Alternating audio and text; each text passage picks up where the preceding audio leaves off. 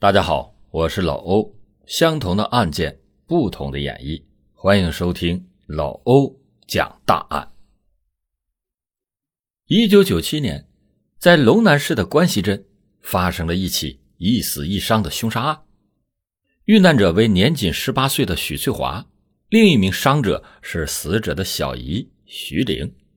这起案件在当时引发了龙南市公安局的关注。当公安人员赶到现场时，徐玲已经被送往医院抢救。民警当即对现场进行了详细的调查。不过，遗憾的是，除了在现场发现了一盏带有血手印的白炽灯泡之外，没有发现其他任何有价值的线索。于是，这盏灯泡也就成为了破案的唯一线索。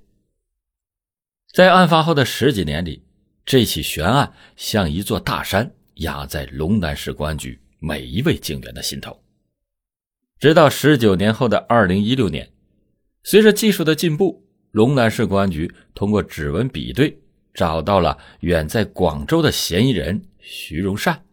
经过进一步调查，这起十九年未解的凶杀案终于宣布告破。咱们把时间。倒回到案发的1997年的6月25日，许翠华和小姨徐玲在当地经营着一家百货商店。因为此时正值京九铁路的修建，京九铁路从关西镇穿过，所以经常会有工地上的工人来到这里购物。平日里商店的生意很不错。商店一共有两层楼，一楼是商店的购物区。二楼是许翠华两个人晚上居住的地方。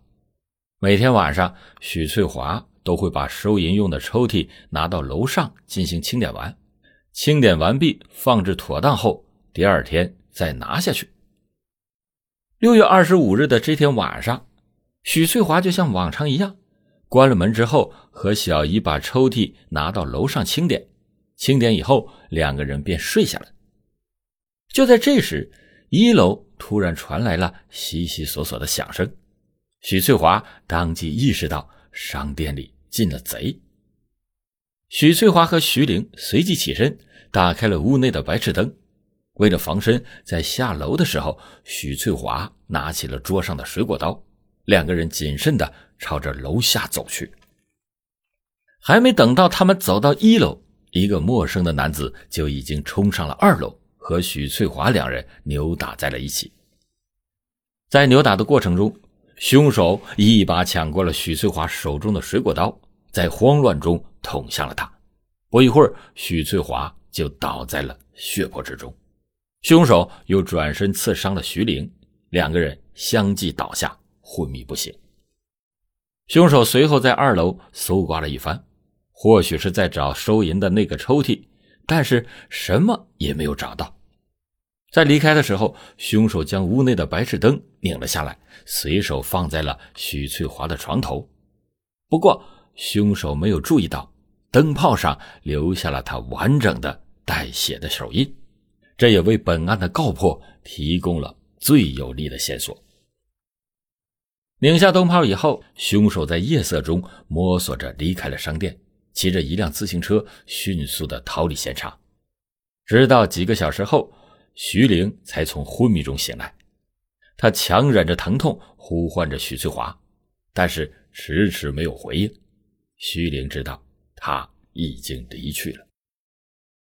徐玲颤颤巍巍地来到了一楼，用电话报了警，随后强撑着身体敲开了邻居的门。当民警来到了案发现场以后，徐玲已经被热心的邻居送医院进行抢救，在二楼。民警发现了倒在血泊中的许翠华，她早已经没有了呼吸。一个年仅十八岁的花季少女，还没有来得及绽放，就匆匆的凋零，让在场的民警都不禁暗自叹息。在对整个商店进行了仔细的搜查后，除了那盏带有血手印的白炽灯泡外，民警没有发现其他任何有价值的线索。而且，经过对现场的调查，民警觉得凶手应该是为了谋财，在被发现以后选择行凶，最后逃离现场，但是在二楼，民警发现了收银的那个抽屉，其中的纸币被按照面额分类，再用皮筋捆扎。如果凶手是为了劫财，那为什么不带走抽屉里的钱？一无所获的凶手到底是为了什么？难道是对许翠华有意，图谋不轨，没有得逞之后选择了行凶？第二天一大早，这起案件便在整个关西镇里传了开来。人们在为许翠华感到惋惜的同时，也纷纷的来到许家慰问许翠华的父母。当许翠华的父母得知到女儿遇害时，险些当场晕过去。就连赶到公安局认领遗体，都是在邻居的搀扶下前往的。在许翠华的父母情绪稳定后，民警对他们进行了询问。他父母说：“女儿从来没有什么仇人，仇杀基本是不可能的，而且女儿也没有谈恋爱，情杀也没有可能。”在排除了这两种可能以后，民警决定从徐玲的身上找找突破口。民警了解到，就在案发三天前的六月二十二日，徐玲刚刚和男友订婚。是否有这样的可能？徐玲的男友悔婚，来到商店找徐玲，在商量未果后，选择行凶，却误杀了许翠华呢？然后将现场伪装成了谋财害命的模样。但是这仅仅是猜测，在对徐玲的男友进行调查以后，这一可能。也被排除了，而且经过对徐玲的社会关系进行调查，民警也排除了仇杀的可能。一时之间，这起案件的告破希望就全部寄托在了那盏白炽灯泡上。经过专家的取证后，民警在白炽灯泡的表面提取到了完整的手印，其中包括清晰可辨的指纹。经过对比，这一枚指纹。不属于许翠华和徐玲，那么就只有一个可能，这是凶手的指纹。民警随即围绕着这枚指纹进行了大规模的调查，整个关西镇的青年男子都需要在公安局进行指纹录入，用以对比排查凶手。但遗憾的是，经过排查，并没有在关西镇的青年男子中发现和指纹匹配的人。为此，民警将排查的规模再次扩大，所有龙南市有过犯罪前科的，无论是盗窃还是行凶，全部进行指纹录入。经过再一次的比对，民警还是没有能够找到凶手。此时，民警推测，凶手应该已经逃离了龙南市，潜逃至了其他的地方。由于京九铁路的修建。商店周围的人员来往比较频繁，如果是工人作案，那么犯人极有可能已经离开了龙南。虽然民警想将排查的范围扩大到整个江西甚至全国，但是受限于当时的技术，这几乎是无法实现的。况且在那时，指纹系统还没有覆盖到每一个人，不可能为了排查这起案件的凶手而要求每一个人都进行指纹录入。再者，各地公安虽然有各自的指纹系统数据库，但是彼时的指纹数据库还没有实现全国互联，各地之间的系统相互独立，这也大大的加大了排查凶手的难度。在经过几个月的调查后，民警并未有取得有价值的线索和突破口，这起案件也就成为了龙南市公安局的悬案。许翠华去世以后。他的父母整日的以泪洗面，女儿的逝去给整个家庭蒙上了浓厚的灰色。在此后的十几年间，每逢许翠华的生日，父母都会翻出女儿的照片，轻轻的擦拭着，眼中尽是疼爱和惋惜。徐玲被送到医院抢救以后，侥幸的活了下来，但是虽然活了下来，但是这件事还是给他造成了。不可磨灭的阴影，即使在十几年后，当徐玲回想起那晚的事情，她的嘴唇都忍不住的颤抖起来。在一九九七年后的十九年间，龙南市公安局一直把这起案件作为重点侦破的案件之一，他们把这盏白炽灯泡细心的保存。十九年里的每一届新进警员都需要了解这一盏灯泡背后的案件。龙南市公安局在这十九年里也进行了三次搬迁，在每一次的搬迁中，民警都会谨慎的护送这盏灯泡。民警用一层一层的胶带将灯泡牢牢的固定在底座上，为了防止灯泡滚动对指纹信息造成影响。每一次警局里有老警员退休时，都会对新进的警员千叮咛万嘱咐，一定要侦破这起案件。这样的叮嘱一直持续到了二零一六年，才随着案件的侦破而停止。时间来到了二零一六年的八月十五日，这一天对于龙南市公安局来说来的有些太迟了。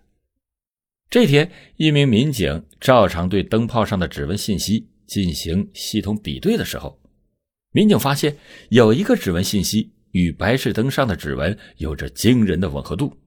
这个消息立刻的引起了龙南市公安局领导的高度重视。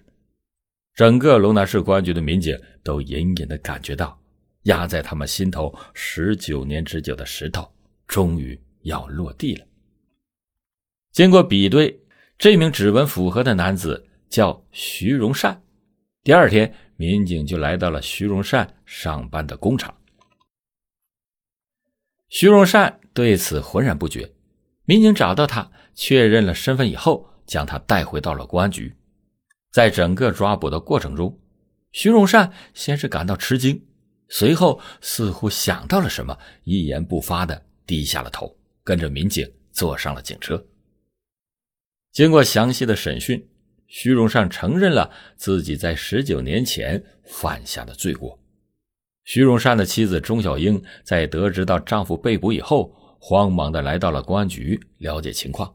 在得知到丈夫居然是潜逃了十九年后的凶手，她完全无法接受。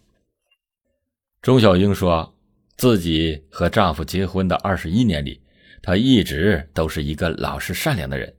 自己的爷爷生病时，也是徐荣善在床前照顾。这样一个善良孝顺的人，怎么可能是杀人犯呢？民警在徐荣善的同事和子女的眼里，也得到了相同的评价。他们都认为徐荣善不可能是杀人犯，但是事实就摆在眼前，容不得任何人的质疑。通过徐荣善的口述，这起案件背后的来龙去脉终于水落石出。当年刚刚三十出头的徐荣善正打算外出打工，在离去之时，他想着要回关西镇的老家看望一下父母，在回家的路上。徐荣善路过了许翠华和徐玲开的小商店，他便进去买了一些物品。在结账的时候，徐荣善掏出了一张五十元的纸币，许翠华收了钱，从抽屉里拿出了一张二十元的纸币和几张一元的纸币，找给了徐荣善。在这个过程中，徐荣善看到了抽屉里边摆放整齐的纸币，于是心里便产生了邪念。想着自己外出打工，辛辛苦苦的也赚不了几个钱，徐荣善就打起了主意。于是，在六月二十五日的当晚，徐荣善在看到许翠华和徐玲关闭了店门之后，等待了一会儿，便翻墙进入了商店。徐荣善在收银处翻找着，但是并没有找到存放着纸币的抽屉。不仅没有找到抽屉，他发出的响声还惊醒了。身在二楼的许翠华和徐玲两个人，为了不被发现，徐荣善当机立断冲上了二楼，在楼梯口撞见了徐翠华两个人。为了避免两个人大声的呼叫引起来其他人，徐荣善和许翠华扭打在了一起。在过程中，他抢过了许翠华手中的水果刀，朝着许翠华猛刺了数刀，直接导致了许翠华的死亡。许翠华倒下以后，徐荣善又朝着徐玲捅了数刀，直到看见两个人都倒在了血泊中，才停住了手。随后，徐荣善在二楼开始翻找，但是并没有找到抽屉。由于担心时间久了会有其他人的到来，徐荣善终止了寻找。在离去的时候，他把屋内的白炽灯泡拧了下来，放在了床边，随后下到一楼翻墙而去。整个案件的案发过程就是这样。当民警问到为什么要将灯泡拧下来的时候，徐荣善支支吾吾的说不清楚。其实，徐荣善之所以拧下灯泡，或许是为了制造两个人已经睡下的假象。否则啊，灯泡亮到半夜，可能会让邻居透过亮光发现屋内的一切，而发现的越晚，给徐荣善逃离的时间那就越多。至于为什么徐荣善在拧下了灯泡以后，不选择将灯泡带走，而是放在了床边留下证据，这或许是因为徐荣善在行凶过后，大脑处于极度的紧张状态，在慌忙之间疏忽了这一点。在理清整个案件的来龙去脉之后，警方对徐荣善提起了公诉，徐荣善即将面对法律的严惩。法网恢恢，疏而不漏。在正义和法律面前，罪恶是无处遁逃的，或早或晚都有被缉拿归案的那一天。一念之间的贪婪，让徐荣善犯下了无法挽回的罪过，也在一念之间让他在现场留下了关键的证据。而徐荣善一念成魔，只因一个小小的歹念，就葬送掉了清白的人生和幸福的家庭。美好的未来，应当是依靠勤劳的双手去创造，而不是寄希望于歪门邪道。好了，感谢您今天收听老欧讲大案。老欧讲大案，警示迷途者，唤醒梦中人。